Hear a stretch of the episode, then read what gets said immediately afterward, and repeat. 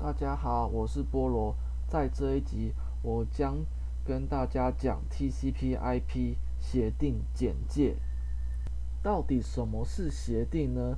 那我举一个简单的例子啊，这就好像呢，我们人与人之间的对话要使用同一种语言，要用同一种文字啊。如果说呢，今天台湾人他讲中文，然后呢，英国人他要讲英文，那，如果说，呃，这个台湾人跟英国人呢，彼此之间都不懂对方国家的语言呢，那这样的话就没有办法做沟通啊。如果说使用的同一种语言，假设两个人都会说英文的话呢，那这样的话两个人就可以对话沟通。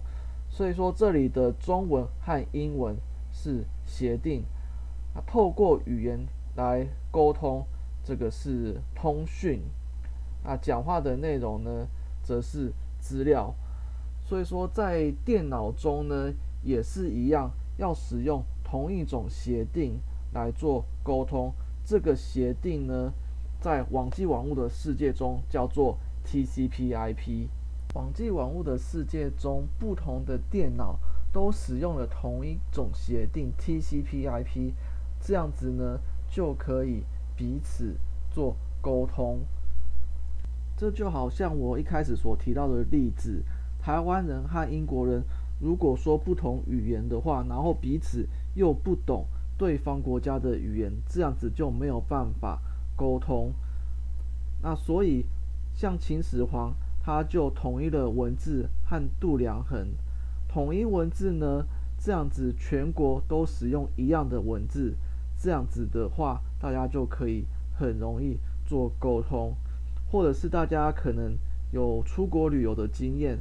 出国旅游呢，会发现有一件事情很麻烦，那就是每一个国家它的电压还有插座的形状都不一样，所以出国玩的时候呢，就会很不方便，都要带变压器，然后还要带插座的。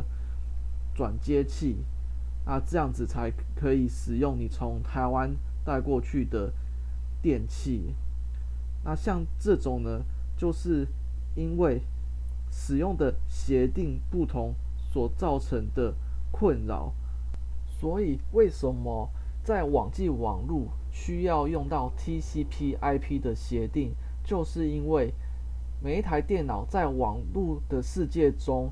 彼此做通讯的时候，如果都使用同一种协定，这样的话呢，沟通起来就很方便。这就好比呢，我们现在世界上有很多不同的国家，每一个国家有自己的语言。那这样的话呢，我们要怎么沟通呢？我们其实有一种通用的国际语言，叫做英文。所以说，如果大家都会说英文的话呢，那这样的沟通就会很方便。不管你是哪一个国家的人，你只要会英文，这样子我们就可以彼此沟通。或是我刚才讲到的，出国玩的时候呢，啊，因为各国的电压还有插座的形状都没有统一，所以会觉得很不方便。如果有一天，我们不管哪一个国家的插座的电压还有形状全部都统一的话呢，那当然出国玩就不会有这种困扰了。TCP/IP 的 TCP 指的是 Transmission Control Protocol，就是传输控制协定。IP 呢指的是 Internet Protocol，就是网际网路协定。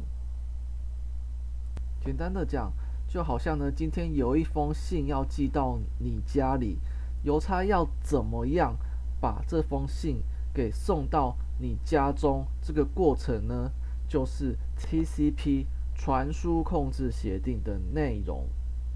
一封信上面会有寄件人还有收件人的地址，那这个地址呢，是要怎样定义出来的？这个就是 IP 网际网路协定的内容。